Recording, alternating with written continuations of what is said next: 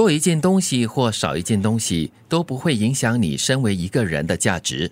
真正有价值的是你自己，而不是外面的物质。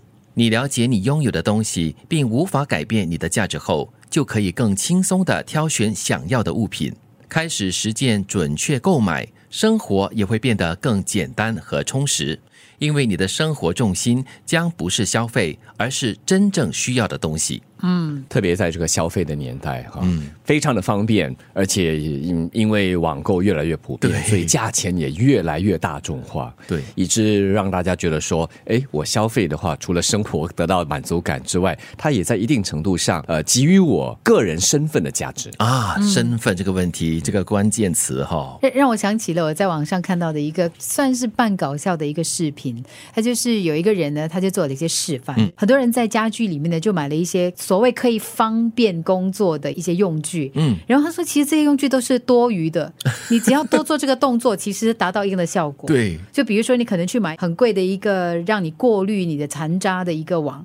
但实际上呢，你在家里随便动个手，拿一个小塑料罐啊，做几个孔啊，你同样可以，同样可以做到同样的事情。对，那你就不用花那么多的钱去买这些东西。对，有时候就是为了美观，为了方便，然后你就添加了很多没有必要的东西。嗯。可是你在添加没有必要的东西的过后呢，你要懂得如何去处理，然后杂物就越多越多了。嗯。另外就是很不少人也喜欢通过自己的这个家居的摆设和设计啊，嗯，来带出个人的品。味会个人的气质，呃，一幅画呀，或者是一个雕塑啊，这就凸显了，或者是说，它带给我了，它证明了一定程度上我这个人的价值和品味。嗯，所以其实真正，嗯，虽然说这个外在的物质可以衬托你了，嗯，但是更重要的是你自己本身的价值和观念。对，刚才德明所说的就是身份的问题，也是，就是有时候你会看到你的朋辈们哈，就是买了这个，哎呀，他好像有这个东西，就是一个身份的表证这样子，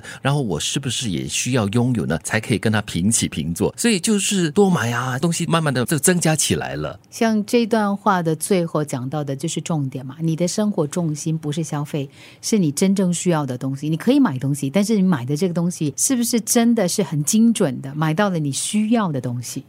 卓越的给予者最大的魅力就是这一点。他们爬上成就金字塔的顶端，却不把其他人踩在脚下，而是将立足点拓宽，造福自己，也造福身边所有人。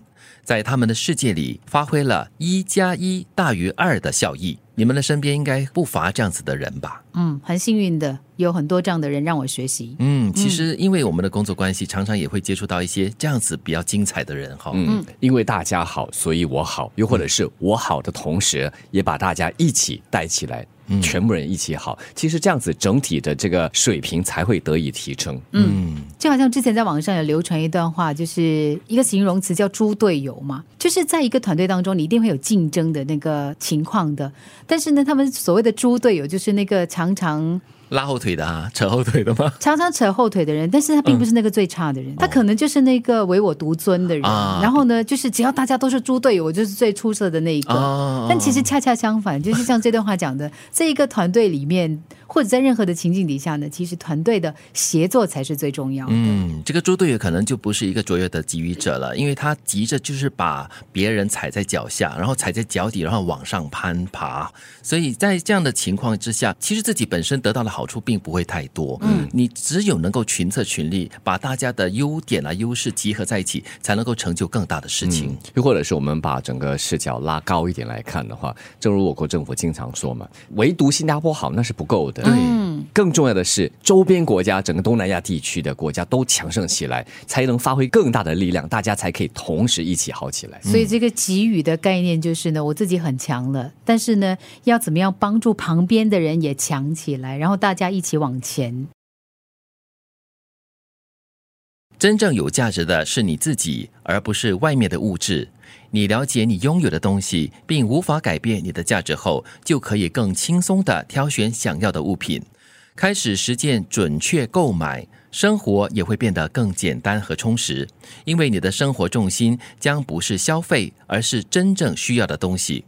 卓越的给予者最大的魅力就是这一点：他们爬上成就金字塔顶端，却不把其他人踩在脚下，而是将立足点拓宽，造福自己，也造福身边所有人，在他们的世界里发挥一加一大于二的效益。